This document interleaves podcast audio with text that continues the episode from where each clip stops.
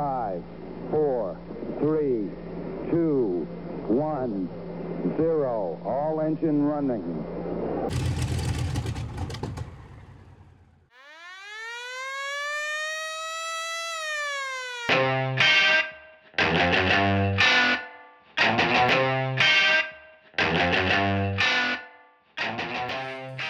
¿Qué onda? ¿Qué tal amigos? Bienvenidos a Gracias Dios es viernes. Estamos bien emocionados porque este es nuestro cuarto podcast y la neta estamos muy contentos de los mensajes que nos han mandado a nuestro Instagram y gracias por seguirnos.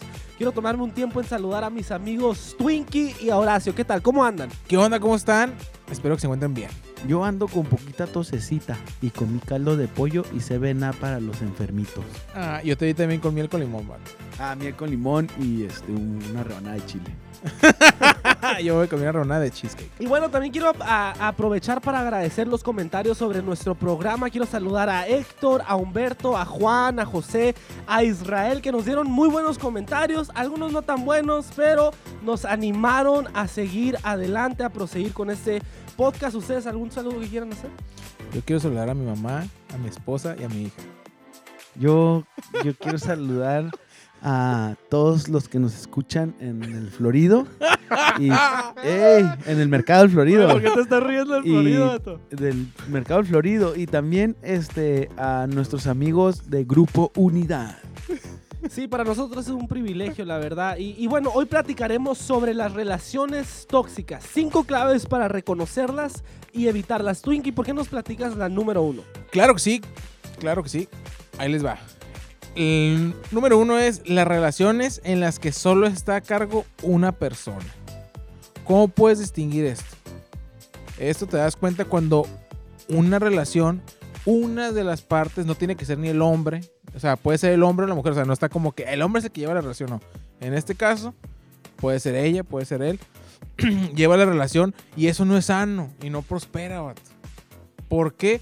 Porque muchas veces el humano es cómodo por naturaleza. Conforme. O sea, se conforma. Cuando está- el humano cuando está en una zona de confort ya no quiere salir de ella. Entonces, muchas veces, para bien o para mal, esta gente permite que su pareja lleve el control de esa relación, te quita, te dice con quién juntarte, te dice con quién platicar, te dice qué hacer, qué ponerte, qué comer. O sea, una- un ejemplo claro de que yo no estoy en una relación dependiente es que yo como lo que yo quiera, vato. Se nota. ¿verdad? O sea- lo tenemos muy entendido. Entonces, nu- nunca debes de... Denos ser- elotes. Ah, el elote no, no lo puedo comer. No, Un no. elotito así como mayonesa. y- ¿Sabes que está bien ondeado? Porque sí, me, sí, sí los veo y se me O antojan. sea, ¿por qué no lo comes? ¿Porque no te gusta cómo sale? o qué? Que el olor. Que los- No, mira, ahí te va. Cuando yo veo el elote tatemado, que es al carbón, ¿sí? Que le ponen mantequilla, chile, mayonesa. Asado. que es- asado, bueno. Asado. qué bien nice este. Bueno, este, se me antoja un chorro. En el momento que muerdo el elote, y es que tú eres el grano, solo un, un juguito, el elote, no sé. En ese momento es la muerte para mí, vato. a, a grado de vomitar. Sí, no, no, sí, al grado de que estoy acá de. "Uh, uh, uh, ay, señor, oiga". no puedo, no puedo. Pero bueno, déjeme regresar al punto. Estuvo curada la historia. Regresando de los enchiladas y los elotes, continuamos con relaciones tóxicas. Entonces, yo creo que una relación se debe basar en dos personas. Ambas partes deben de tomar, este, no, no es que tomes decisiones, debe de ser equilibrada. Eso es la, ese es el punto número uno. Cuando una persona está a cargo de las demás. Pero, Horacio, platico la número dos. La número dos es las relaciones que tienen la función de completarte o llenarte. Cuando una de las personas en la relación está esperando que su aburrimiento, que su miseria, que su escasez, que su tristeza, que su vida cambie dependiendo de la otra vida de la otra o de la otra persona. Entonces, esta relación en verdad lo único que está haciendo es eh, como un vampiro, está como, como una sanguijuela chupando, chupando, chupando la energía, la fuerza, la dedicación, la sabiduría, el amor de la otra persona, pero esta otra persona no da nada. Es solamente un vampiro. Entonces, cuando encontramos una relación de este tipo, está tratando de llenar sus frustraciones y lo que la otra persona no tiene. Y pues claro que sí se va a acabar. No sé si ustedes han tenido algún amigo así o a lo mejor fuiste víctima o participaste o tú eres una sanguijuela de amistad y, y hartas a tus compas acá. Yo tenía un, un camarada que siempre así como me llamaba temprano, me hablaba esto, lo otro y acá. Y siempre era yo estar eh, como dando, dando, dando, dando. Hasta que llegó un punto donde, donde yo dije, pues, ¿qué onda con este vato? O sea, eh, todo, si no podía yo hacer algo con, con, con él o, o, no podía salir ese día como que, ah, no, pues estoy bien triste, vato, porque no manches, no, no pudiste, este, o sea, preferiste comer. Pues claro que preferí comer, ¿no? Entonces, ¿Qué no ves? Sí, entonces, si no estás eh, con esa persona o si estás con esa persona buscando que llene todas tus necesidades, pues estás acabado, ¿no? Entonces, el, el, punto aquí es detectar eso. Hay gente que depende su felicidad, su satisfacción, su alegría, todo, todo depende de la otra persona. Entonces, ¿cómo solucionar esto? Primero, si tú eres ese tipo de amistad, primero tienes que encontrarte contigo mismo, llenarte, llenarte de, Dios, llenarte de vida y también permitir que la otra persona viva. Ahora, si tú detectas a alguien que tiene ese tipo de, pues, de relación contigo, tienes que marcarle un alto porque lo único que va a suceder es que un día vas a estar vacío porque no estás recibiendo nada de la otra parte. Entonces, el primer punto aquí, o el, el perdón, el punto número dos es esas relaciones que quieres que te, que te completen a ti o que te llenen, estás acabado porque tienes que estar feliz tú solo primero. Y fíjense, hablando de esto, hay muchos matrimonios o muchas personas que dicen, y, ah, me voy a casar para, para ya ser feliz. Hey. En lugar de decir, estoy feliz y por eso me voy a casar. Así es. O algunos, algunos he escuchado así como, no, ya que me, ya que me arrane, no sé qué significa arranarse, pero es como casarse o juntarse, ¿no? Ya que me case, voy a dejar de pistear. O ya que me case, voy a hacer esto. O sea, imagínate toda la carga que le están echando a la relación o a la otra persona. Entonces, eh, sé feliz tú solo. Josh, ¿por qué nos platicas el punto número 3, relaciones tóxicas? Me tocó hablar de relaciones codependientes. Y aquí son ambas personas las que son pasivas y dependientes a tal punto que pierden su individualidad. O sea, a, tal manera que, que, no son ellos mismos. No, yo creo que en una relación deberían de ser X y Y, y y, no como un conjunto de. O sea, a lo que voy. Aquí ambas personas necesitan la aprobación del otro para llevar a cabo cualquier tarea y ponen en primer lugar las necesidades del otro. Si el otro se encuentra mal, de repente nuestras necesidades personales o cualquier tarea que estábamos llevando a cabo o cualquier pendiente que estábamos en, desaparece y pensamos solo en la otra persona, en cómo ayudarla, en cómo levantarle el ánimo, en cómo simplemente hacerle mejor el día. Ese tipo de relación es como una droga, o sea, llega a tal punto que para ti la relación se vuelve en una droga y no lo puedes soltar, no lo puedes dejar. Y el mayor problema creo que es que se vuelve una acumulación de resentimiento y la vida se convierte en mirar por el bienestar de la otra persona las 24 horas del día. Y creo yo que una de las maneras de cómo solucionar ese problema es de que ambos miembros de la pareja deberían de responsabilizarse por sus propias emociones y saber regularlas sin ayuda del otro. En, en pocas palabras, una cosa es ser el apoyo de una persona y otra cosa es estar obligado a tener que ayudarlo, obligado a tener que estar viendo por la otra persona. Sí, eso es bien, bien interesante porque en las relaciones codependientes, como la que yo hablaba de la de la que es sanguijuela, que busca llenar su necesidad a través de otra persona, una persona codependiente se engancha de un sanguijuela y siempre va a haber un resultado súper, súper tóxico y bien gacho, ¿no? Entonces, qué importante es detectar si estás en una, en una relación codependiente. Oye, fíjate que ahorita que estás hablando de lo codependiente, eh, yo conozco una pareja y este. ¿Cómo se llaman? No, no puedo decir nombre. ¿No, no se acaban de casar? no. Este. Que muchas veces. El, es tanto el ser codependiente que no pueden hacer nada separado. O sea, nada. Nada. Y. Y.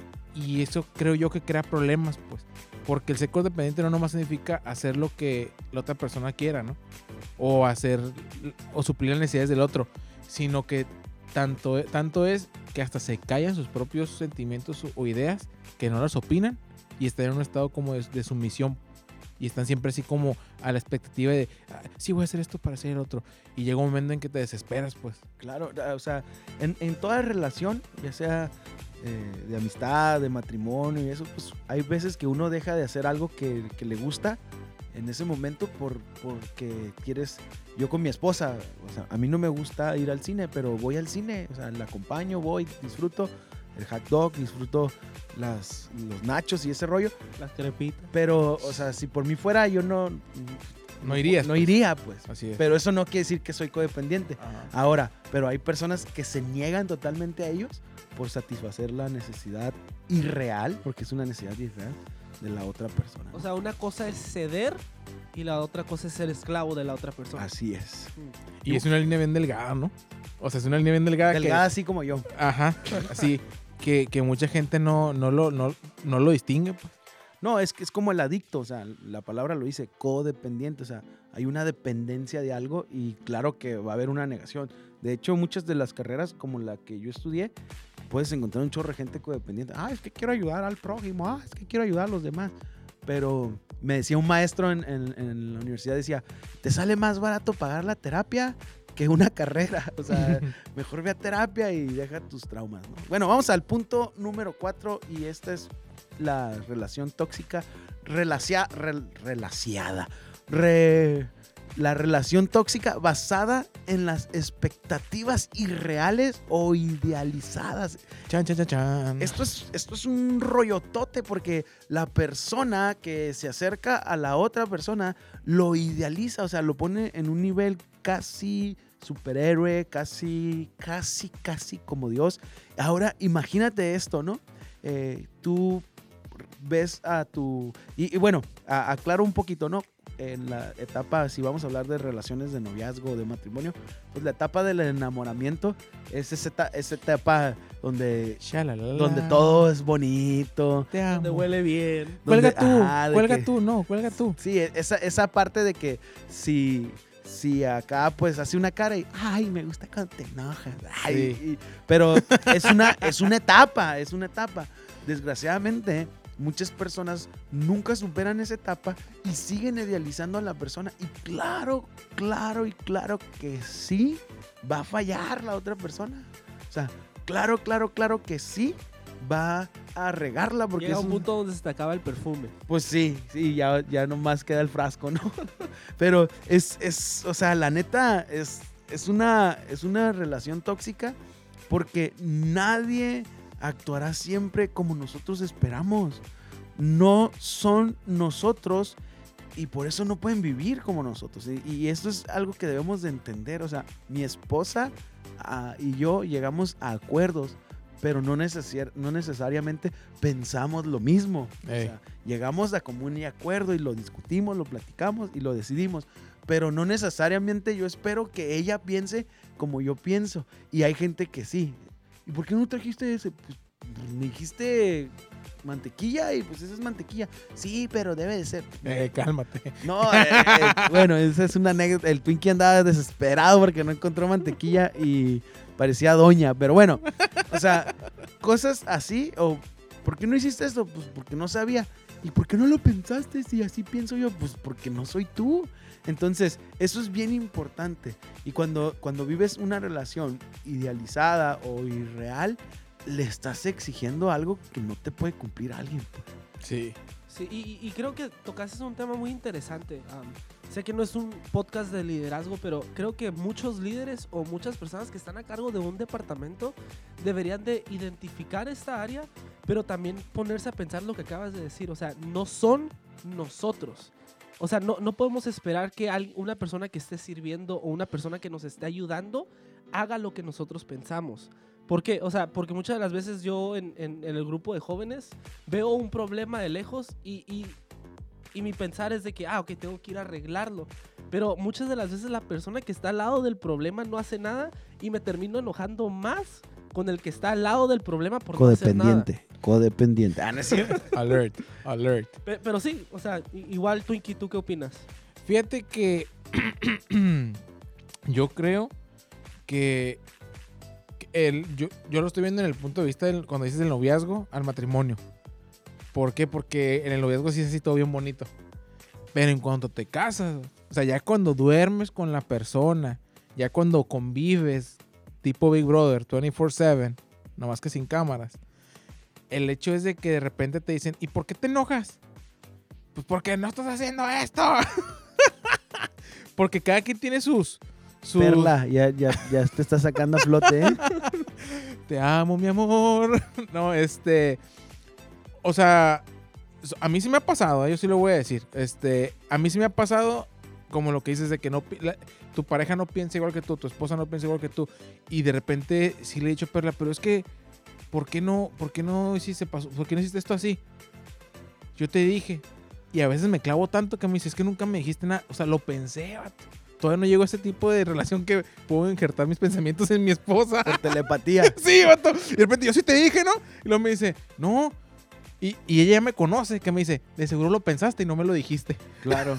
Ahora, imagínate, si tenemos un pensamiento fatalista, esto es, esto es la ruina. Pero la verdad, esa es la diversidad y lo, lo hermoso del ser humano. O sea, no somos, todos somos distintos. Podemos tener eh, comunes gustos y eso, pero pensamos diferente. Ahora imagínate si todos pensáramos igual, qué aburrido vivir en esta tierra, ¿no? Entonces, todo gris. es, o en el matrimonio, así, ay, pues yo también, ay, yo también Sí. pues no, no, no sé, pues lo, lo padre y lo, lo que trae riqueza a las relaciones es la diversidad de pensamiento. Así es, así es. Y, y el último de los puntos, ese de las relaciones en las que el pasado se utiliza para justificar el presente. Tómala. Ese Te la tenía apuntada.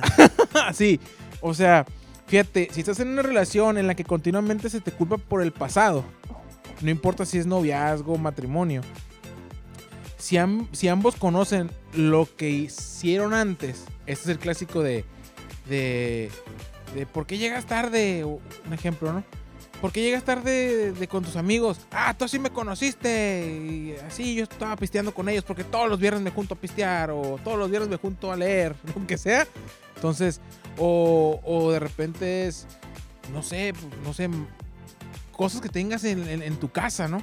O sea, que hagas mañas o hábitos y que te digan, es que tú, ¿te acuerdas que en el pasado tú hacías esto? Es como que, oh, espérate, hombre, pues ya, soy una nueva persona. Sí, o sea, hay, hay matrimonios que están Sí. apuntando como y nomás están esperando que alguien la riegue para decirle, ¿y te acuerdas que tú me hiciste esto? ¿Y Sí. ¿Te acuerdas que tú lo otro? Sí, In- incluso, fíjate, hay, hay familias o, o personas más bien con las que yo he platicado que traen arrastrando cosas que les hizo su papá de cuando tenían cinco años, ¿no? Y, y todavía sacan eso. No, es que mi papá era así. Oh, es que mi papá era el otro. Y, y siguen justificando sus, sus actos por cosas del pasado.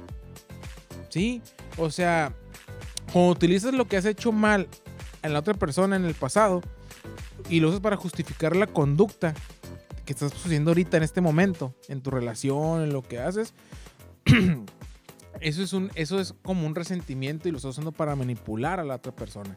Y la otra persona, si está en alguno de los dos puntos que estábamos tocando, nomás va a decir, no, pues sí es cierto, perdóname. Sí, ahora imagínate el, el cuate que fue infiel, ¿no? Sí. Y que decidieron continuar su relación, pero cada pleito, cada o cada discusión de que compra este papel, no, ya ves, vas a estar pensando en la otra, o sea, Sí. siempre están sacando, imagínate el infierno, ¿no? De, de vivir con ese resentimiento y vivir con una persona así de resentida. Sí, porque, porque más que nada es para hacerlo sentir mal. Y sabes, lo que yo pienso es que al final de cuentas hacen eso para darle eh, o evadir el problema actual que está pasando. O sea, si estás discu- discutiendo por algo, por un papel, de repente sacan esos temas a flote porque al final de cuentas una discusión se convierte en una guerra, pues a ver quién gana. Entonces de repente te sacan eso a flote y ya se, ya se desvirtuaron del papel, vato. Claro, desplazas culpas. Sí, así es. Entonces, este, wow. ¿Tú qué piensas, Josh? Te escucho muy, muy, te veo muy pensativo. ¿O, o estás pasando por algo así? ¿Alguien Yo te creo tocó, Josh? En casa, no.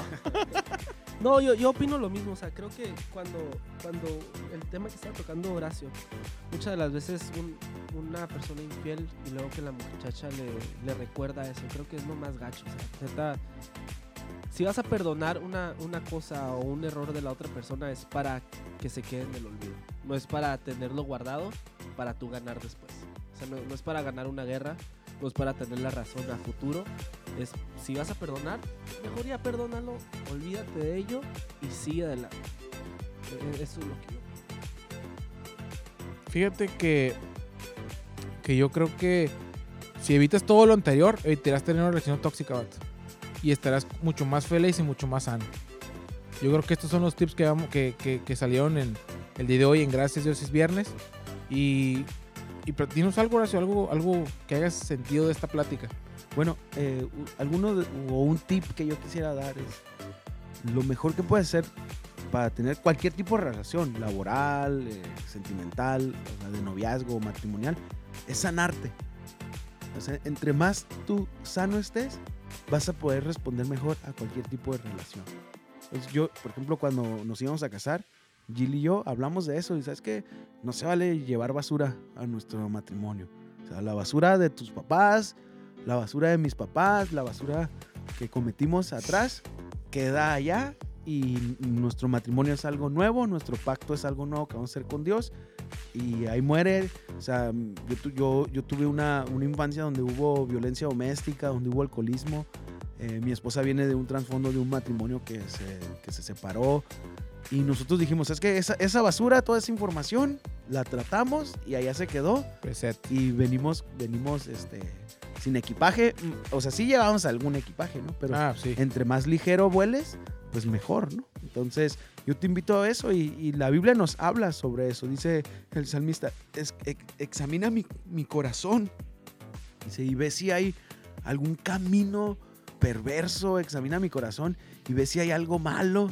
Y, y dice, y guíame por el camino correcto. Entonces, muchas veces nosotros no, no nos ponemos en esa sinceridad con Dios. Dios, examina mi corazón. Todavía traigo cosas arrastrando de niño a esta relación, ya sea laboral, ya sea...